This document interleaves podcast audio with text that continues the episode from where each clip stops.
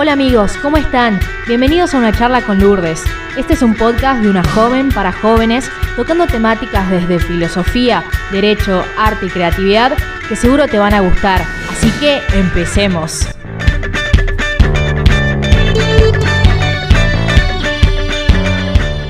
Bueno, en el podcast de hoy vamos a hablar sobre un artículo que me llamó totalmente la atención, el cual tenía como título que debemos evitar el fracaso.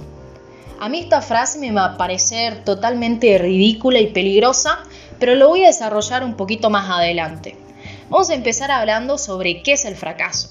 Este va a ser una obtención de un resultado no deseado y nos va a marcar lo que no debemos hacer y por lo tanto nos enseña. Y si nos enseña, aumenta nuestra experiencia de vida. Y miren qué tan importante es esta experiencia para nosotros, que nos va a formar como personas, va a evitar que realicemos errores a futuro y nos va a hacer más eficaces. En definitiva, va a hacer que actuemos con más audacia en la vida. Y va a haber un punto que me va a llamar totalmente a mí la atención, porque es verdad que socialmente se asocia al fracaso con una connotación totalmente negativa. O sea, en nuestra vida, ¿cuántas veces nos dijeron, no, no hagas tal cosa porque vas a fracasar, no, no puedes volver a hacer tal cosa porque sos un fracasado, etc., etc., etc. Pero a mí me va a llamar la atención porque van a haber personas que van a ver y van a descubrir una oportunidad en este fracaso. Y es por eso que existen autores que escriben libros sobre autoayuda. Y yo quiero que vean acá que no solamente tiene un valor sustancial y abstracto este fracaso como metáfora de vida y bla, bla, bla, bla, sino que también tiene un valor monetario. A ver, estos libros de autoayuda básicamente no bajan de los mil pesos. Entonces, es como medio raro y contradictorio que se lo asocie socialmente como algo malo. A mí me llama la atención, es como para pensarlo. Pero volviendo a la frase, esta de que debemos evitar el fracaso y por qué a mí me resulta totalmente peligrosa, es porque evitarlo es evitar aprender, es evitar caer en una piedra imposible de esquivar. Y fracasar nos hace humanos, nos hace ver que somos imperfectos y que hay lugar al error. Ya Platón nos va a decir que el ser humano naturalmente tiende a lo bueno y alejarse de lo malo. Pero sin embargo, van a haber dos personas o dos diferentes tipos de personas con respecto a esto.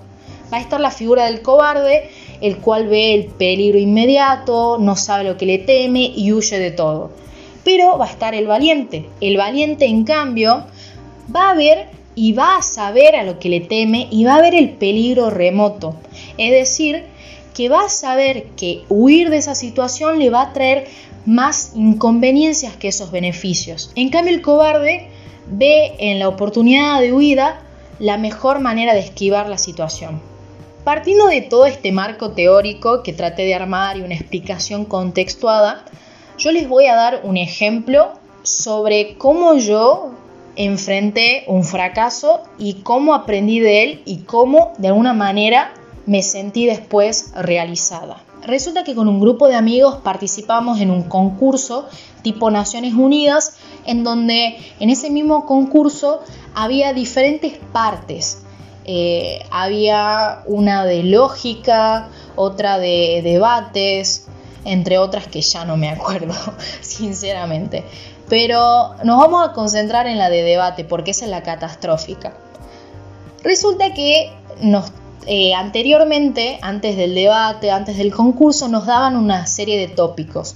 Esos tópicos nosotros teníamos que verlos, analizarlos y llevar dos posturas, a favor y en contra, ya que en, en el concurso cuando se esté realizando se iban a hacer una votación de los tópicos y de la postura. Bueno, con mi grupo de amigos nos juntamos antes, nos repartimos los tópicos, que esto, que lo otro, bla, bla, bla. Llega el día del concurso. Nos toca Argentina y su educación. Postura a favor. La teníamos picante, picante, picante. Bueno, resulta que ese tópico a mí no me había tocado sinceramente y no lo había profundizado tanto como una compañera mía que lo, que lo llevó a cabo y que más o menos nos dejó parados frente al jurado. Todos teníamos que pasar a debatir y a argumentar. Entonces digo, yo estoy en el horno porque sinceramente no, no sabía mucho del tema.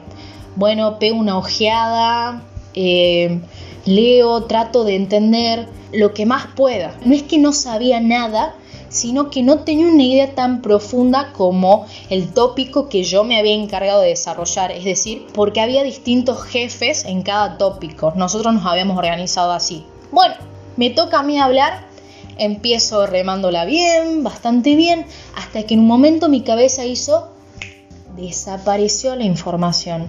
Yo no les explico, me quedé en blanco, con el micrófono en la mano, mirando a las personas en donde mi mente se quedó recalculando, siga 200 metros y gire a la derecha.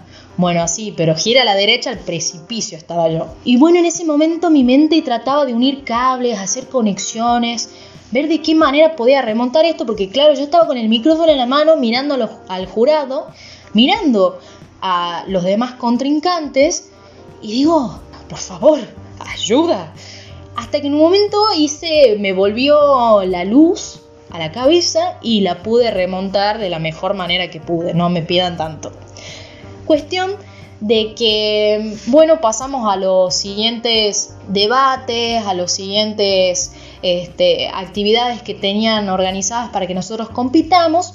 Bueno, resulta que nos fue mal en todas perdimos en todas, salimos cuarto, un horror, un fracaso, eso sí que yo lo considero un fracaso. Termina la competencia, nos hicimos varios amigos. Yo le saco buena partida a eso porque más o menos vimos básicamente cómo se desarrolla un debate, cómo se desarrolla un concurso. Terminada la competencia, nos dan un folleto a cada chico, a cada participante, sobre un concurso que lanzaba una universidad eh, el cual era titulado ¿Cómo salvarías el hambre en el mundo? Bueno, yo cuando leí eso, sinceramente dije, nah, yo tiro la toalla, eh, si no pude resolver un debate básico, ¿cómo me puede salvar el hambre en el mundo? Dije, no, esto no es para mí. Lo leí, lo vi tan lejano, me sentía en ese momento no sé, una perdedora, mal, porque habíamos preparado de alguna manera, nos habíamos reunido antes. Entonces digo, no, no hay chance, acá no hay chance. Bueno, resulta que yo lo dejo pasar, ese concurso, lo dejo pasar, pasar, pasar. Y uno de mis profesores del colegio se entera sobre este debate y viene y me lo propone. Y yo medio dudosa, a ver, sinceramente lo, lo vi dudosa porque digo, no, no hay chance. Eh, es como que estaba desmotivada en algún sentido, pero lo veía muy lejano, esa es la realidad. Bueno, cuestión que le digo, bueno, sé, nos mandemos, ya fue, es una experiencia más. Nos juntamos, armamos otro grupo con mis compañeras de colegio, armamos todo nuestro esquema, nuestro plan y el debate recae en el mismo lugar en donde yo perdí desastrosamente el primer concurso al cual me enfrenté. Entonces me veía en una situación bastante particular y peculiar. A lo que resulta que digo no. Yo puedo, me mentalicé, yo puedo, puedo, puedo, puedo. Bueno, cosas que había aprendido del primer concurso, cómo pararme, cómo hablar y cómo expresarme frente a un jurado bajo todas las presiones que eso significa.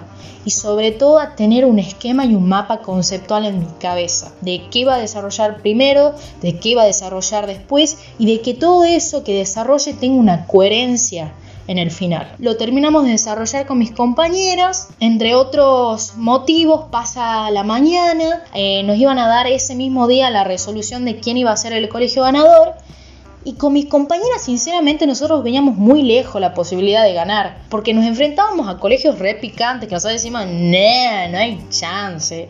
Había un colegio que era humanístico, en ciencias naturales y en ciencias económicas, se le podría decir, o ciencias exactas, bueno, algo así. O sea, tenía las tres orientaciones y nosotros éramos humanísticos. Entonces decíamos, nada, no hay chance, acá nos regolean.